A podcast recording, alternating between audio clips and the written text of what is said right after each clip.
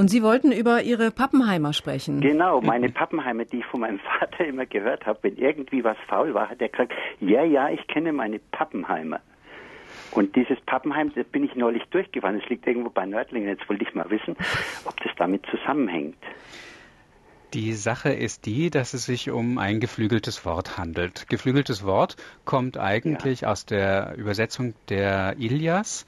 Und zwar wird das immer wieder von Voss so übersetzt aus dem Griechischen und ja. der Sprach die geflügelten Worte.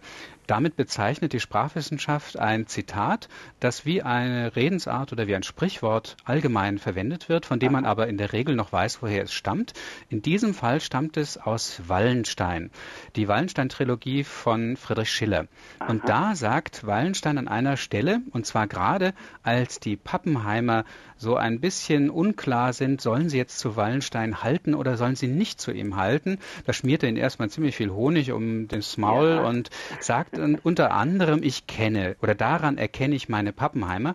Und das heißt eigentlich, er weiß genau, wie sie sind. Er kennt sogar einzelne dieses Regimentes. Es handelt sich so. um das Regiment der Pappenheimer, die unter Wallenstein in seinem Heere auch tatsächlich gekämpft haben und ein, eine Art Elite-Kampftruppe waren. Und er sagt, ich kenne meine, oder daran erkenne ich meine Pappenheimer an ihrer Gesinnung. Ich kenne aber auch jeden Einzelnen.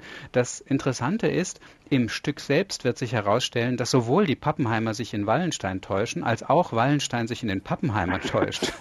Aber nichtsdestotrotz ist es also so passiert, dass äh, es sehr, sehr oft verwendet wurde. Man sagte, ich kenne meine Pappenheimer.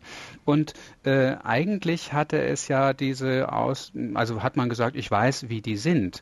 Aber jetzt sagt man das ja auch so misstrauisch, nach dem Motto, ja. also bei dem weiß ich schon, das wird für mich nicht angenehm sein. Ich kenne meine Pappenheimer, das ist ja auch eine, eine halbe Drohung und äh, das hat sich auch äh, im Laufe der 150, ja 200 Jahre schon äh, sehr stark verändert. Und das ist nicht untypisch für Redensarten und Sprichwörter, dass sie ein eigenes Leben ja, führen genau. und gerade wenn man sie ironisch verwendet, sie ganz, ganz anders auch heißen können. Sie kennen sicher auch von Ihrem Vater, das passt wie die Faust aufs Auge. Aber und das genau. kann man ja positiv oder negativ inzwischen verwenden. Richtig. Eigentlich zunächst negativ, weil Faust und Auge passen ja gar nicht so gut zusammen. Ne? ja, ich hatte mal das Vergnügen, neben Regina Halmich zu sitzen in einer Sprichwörtersendung vom SWR. Und da war es so, dass sie sagte, wieso, die Faust passt doch aufs Auge. Und das, ja, doch keine Angst vor. Das stimmt. Genau, das stimmt ja. Für einen Boxer stimmt das. Wenn man aufs Auge getroffen hat, dann ist das ein prima Schlag. Aber ursprünglich hieß es natürlich, das passt nicht. Und wenn man das aber ironisch sagt, dann äh, wird es auf einmal passend. Das Ironische heißt ja, man dreht etwas einfach ins Gegenteil.